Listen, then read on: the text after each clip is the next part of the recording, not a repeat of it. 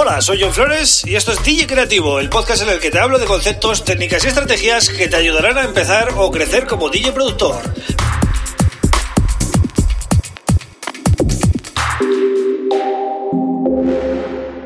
Hola, bienvenido bienvenida a DJ Creativo. Mi nombre es John Flores y este es el episodio número 40 del podcast.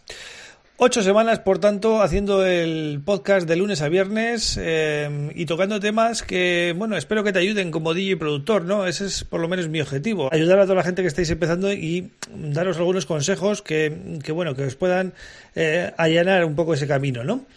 Hoy, ya que es viernes, pues quiero hablar de algo pues eh, suavecito, ¿no? Para irnos al fin de semana un poquito reflexionando, ¿no? Debe un DJ saber pinchar con CDJs? Bueno, respuesta corta que te doy ya eh, por mi parte, ¿no? Es sí. Pero ahora te voy a argumentar por qué creo que debe saber un DJ pinchar con CDJs, además de otros eh, otro sistema, ¿no? De, de, DJ, como puede ser el vinilo o em, el, software para DJ, ¿vale? Creo que eh, hoy en día en la industria em, hay un estándar en todas las cabinas que es, eh, bueno, los CDJs de, de Pioneer, y creo que es el relevo natural de lo que fue pinchar con vinilo, ¿no? Yo no os voy a decir que ahora mismo, pues hoy en día, en 2020, pinchéis con vinilo. ¿Por qué? Porque, sinceramente, a no ser que os dediquéis a un estilo urbano o que os guste el tour tablis, eh, realmente no hay mercado de vinilo, ¿vale? O sea, no, eh, pocos eh, sellos sacan vinilo, es muy caro eh, costearse, eh, bueno, ser DJ hoy en día a base de vinilo, bueno, tan caro como lo era antes, claro. y, em, pero aparte no vais a tener toda la música que queráis, sí que es verdad que podéis usar em, algo combinado, ¿no? Como Serato o como el Tractor Scratch y poder pinchar con vinilo pues los temas digitales, ¿no? Pero al final yo respeto el que no quiera pasar por ahí porque realmente eh, pinchar con vinilo requiere comprar unos unos platos, eh, gastar dinero en, en, agujas, en cápsulas, en, en bueno, en unos vinilos, aunque sean de tractor y serato, al final hay que comprar también los vinilos y conectar esos platos a un mixer externo, ¿no? Yo realmente creo que eso ya no es necesario. Pero eh, sí es necesario saber llegar a una cabina y saber pinchar con CDJs tranquilamente, además, con bastante facilidad, porque es bastante sencillo. Eh, a diferencia de, del vinilo, eh, pinchar con CDJs es súper sencillo, ¿vale? Es súper fácil.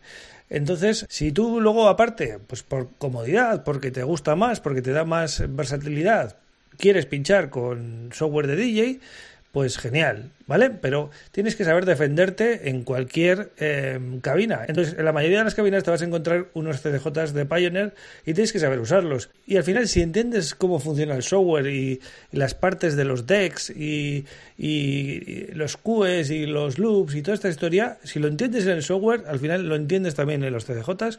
Simplemente lo que estás haciendo es cambiar de dispositivo, pero básicamente es lo mismo, ¿no? Entonces sí que creo que eh, todo el mundo debe eh, aprender a pinchar hoy en día con CDJs.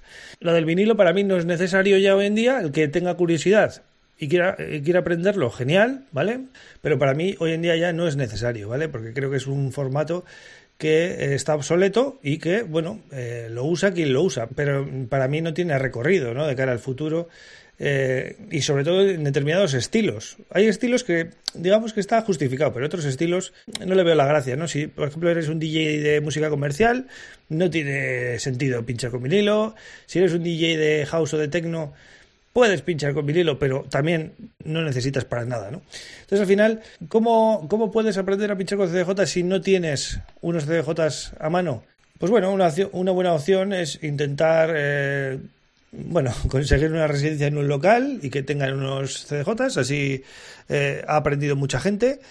Eh, otra opción es que compres algún CDJ, aunque sea algún modelo antiguo de segunda mano a buen precio.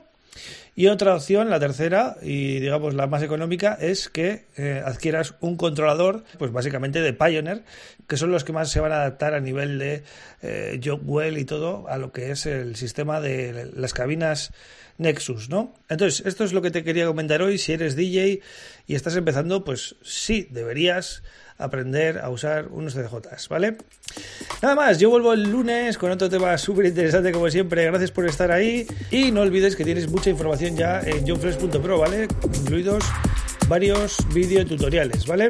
Un abrazo.